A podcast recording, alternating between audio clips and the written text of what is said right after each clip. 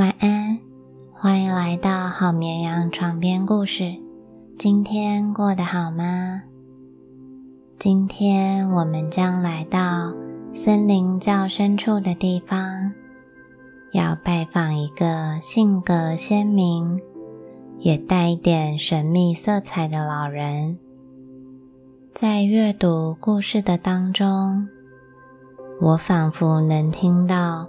风吹过树木枝叶的声音，也能闻到带点湿润但非常清新的林间空气。那接下来，让我们一起进入故事里。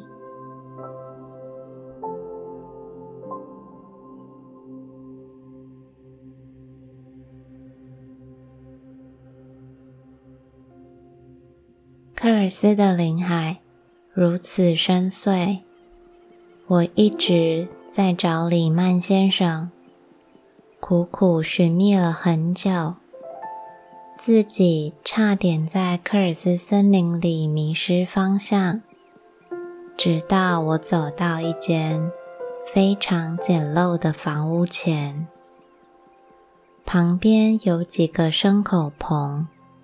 和一间屋顶透光的板棚，一位身穿工作服的老人坐在椅子上，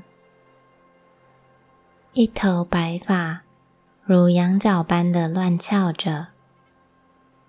他坐在那里，一群母鸡围在他的身边啄食，他时不时的往地上。撒一把玉米粒。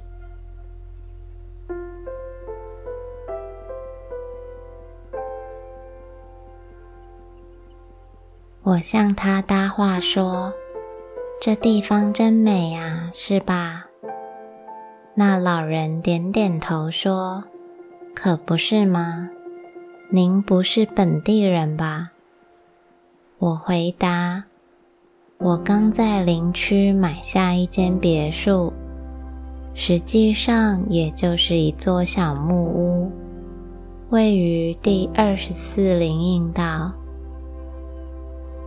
老人不等我说完，声音洪亮的接着说：“那地方他熟悉，人们管那里叫做紧急地带。”地界上流过一条名叫瓦伦卡的湍急溪流。那片草地原本是属于赫拉迪斯科国王的。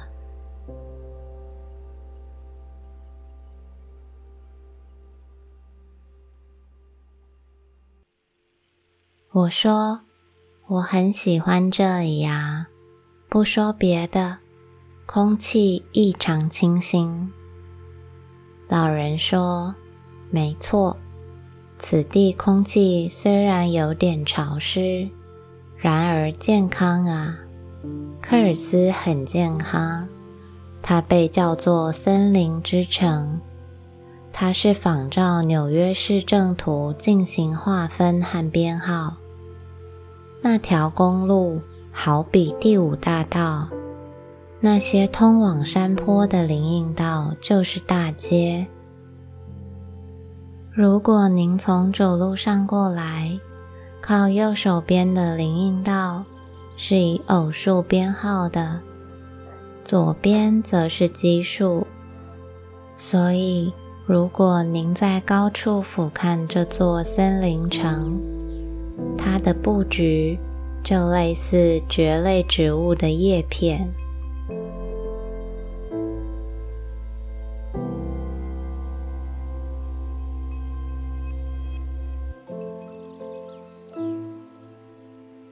问说：“听说附近有一棵古松，我想去那里看看。”老人扫了一眼挂在松树上的钟，挂钟的指针滴答的走着，整点的钟声敲起来像是啄木鸟般。他说：“您说的是？”美妞东尼卡吗？我得告诉您，那棵松树是个美人，漂亮极了。您从树底下仰头往上看，太阳照下来，它的树冠跟圣维特大教堂的窗户是一模一样的。树枝如同窗户的辐条，那么精确，以同样的节奏盘成圈圈。那棵树枝栽于一六二零年。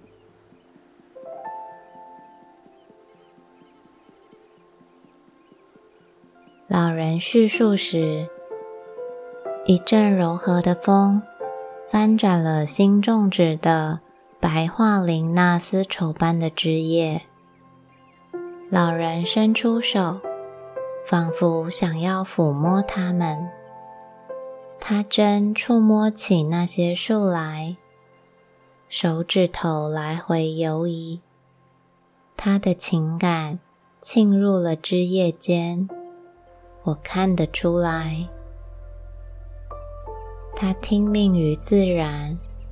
释放情感的元素，这样的举止其实很符合他的年纪。他继续摩挲着树干，手掌张开，仿佛白桦树摇曳的枝叶变成了飞舞的火焰。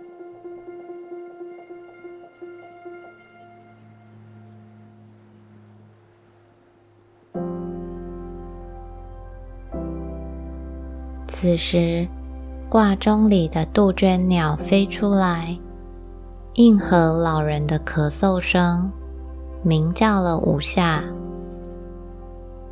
老人清了清喉咙，朝着挂钟喊道：“知道了啦。”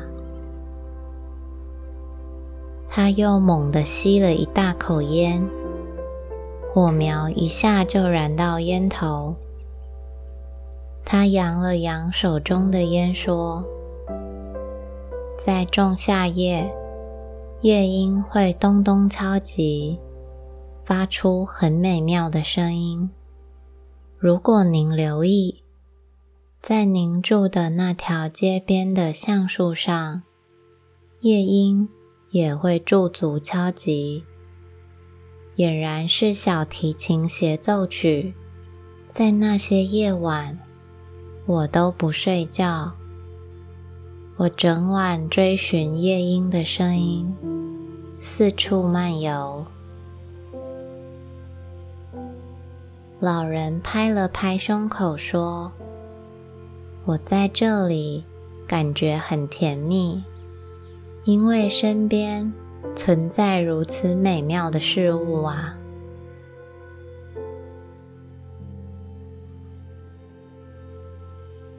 他接着说：“在第六和第四灵应道之间是一块林间空地，那里有几百株西伯利亚鸢尾花盛开。如果有一天你要去米德罗瓦，就在河对岸的那个地方。待会我要去那里。”那里长了很多棵百年古橡树，其中一棵空心了。有一次为躲暴雨，里面竟然藏着二三十人呢。我喜欢去那里，春天去跳舞，现在也时常去。您知道吗？从上个世纪延续了一个美丽的习俗：小伙子们要在老橡树下走一遭，姑娘们要在音乐伴奏下，头上装饰着雪花莲，在那些古树下翩翩起舞。他顿了顿，接着说。可是，小伙子，您为什么在我的门前停步不走了呢？您是在找人吗？”他指了指身上的工作服，上面有些激愤的污渍和一枚枚陈旧的奖章。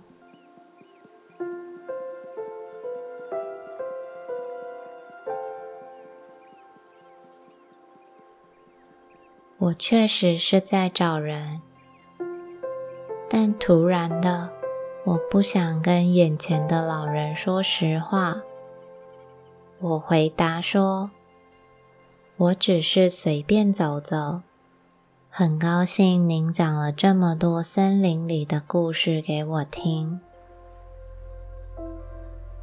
老人点点头说：“您知道吗？科尔斯森林区的松木板是美丽的蜜糖色，年代越久，颜色越红。”在历史上，本地的松木一直航运到汉堡。以前，荷兰风车的转轴是用科尔斯橡树制作的。修建泰雷金堡时用的木板和横梁，耗费了五百棵科尔斯橡树。早期，科尔斯的落叶松。曾经用来制作海船的桅杆。您知道吗？科尔斯山城最美丽的别墅是哪一栋呢？是第二十一林荫道紧挨那条公路。那是一位远洋船长建造的别墅，像一艘。被抛在沙丘浪尖上的客船，老人一句接着一句滔滔不绝，对克尔斯城细数家珍。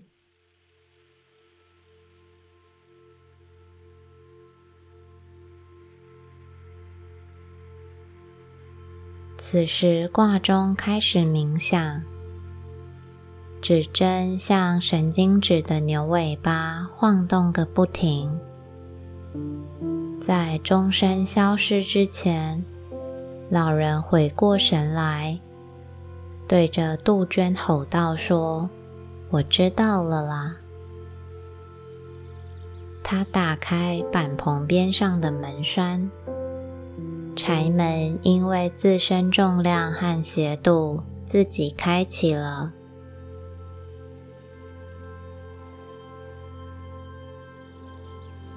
满是鸡毛的板棚里，却停着一辆超豪华的轿车，象牙色的，是最新款的福特轿车，带着自动升降车窗，车身上却有斑驳的鸡粪。老人笑了，看着我，我心想。难道他就是那个我一直在寻找的人吗？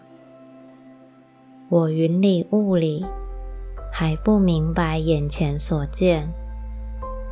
老人用手肘把鸡群扫下车，绕车身走了一圈，站在振翅奔逃的鸡群中间。鸡飞越过他的头。跑到屋外去了。听说这辆福特车，李曼先生家里有。那么，我此刻正是在李曼先生家里。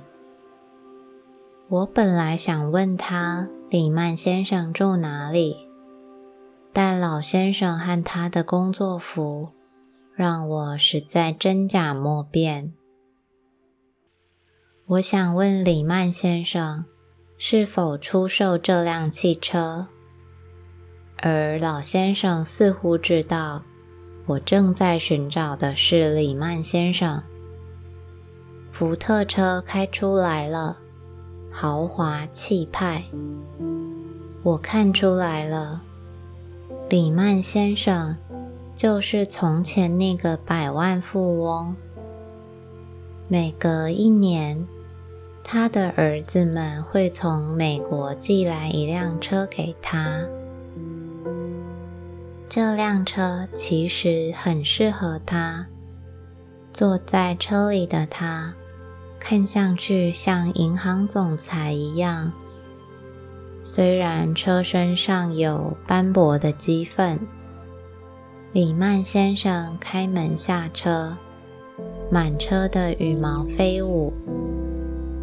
他的车用来做什么都很合适，包含那群母鸡。我说：“您就是李曼先生吧？”老人鞠躬回答说：“我是。”他接着打开板棚的第二扇门，窗口正对着花园。板棚里冲出三只山羊来，差点将我撞倒。母山羊跑到两只公山羊的前头。李曼先生像神一般的站着，喊叫道。鲍博斯、卢卡斯、雍塔上牧场了。母山羊和公山羊挤进福特车，羊角交错在门里。但母山羊动作更为迅速，坐到了窗边，焦急地看着，等车子开动。李曼先生豪爽地笑着说：“太有趣了！”鲍博斯和雍塔在互相推挤，抢夺右边窗户的风景。我问：“那左边的窗户呢？”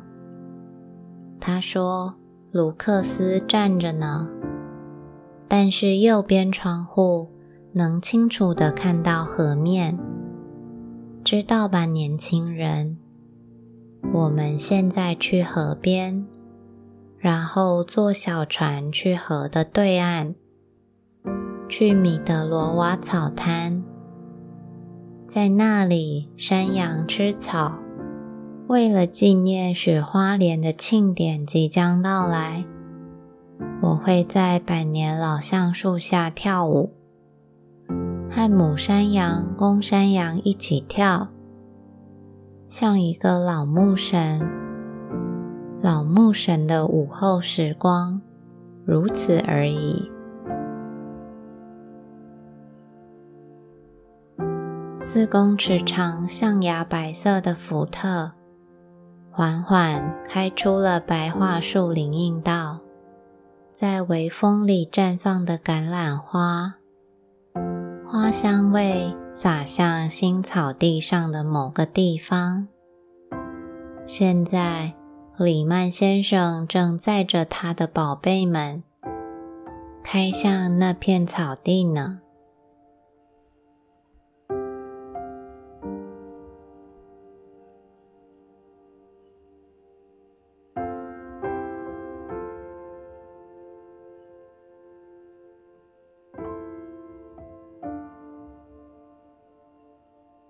伴随软绵的草地，祝你一夜好眠。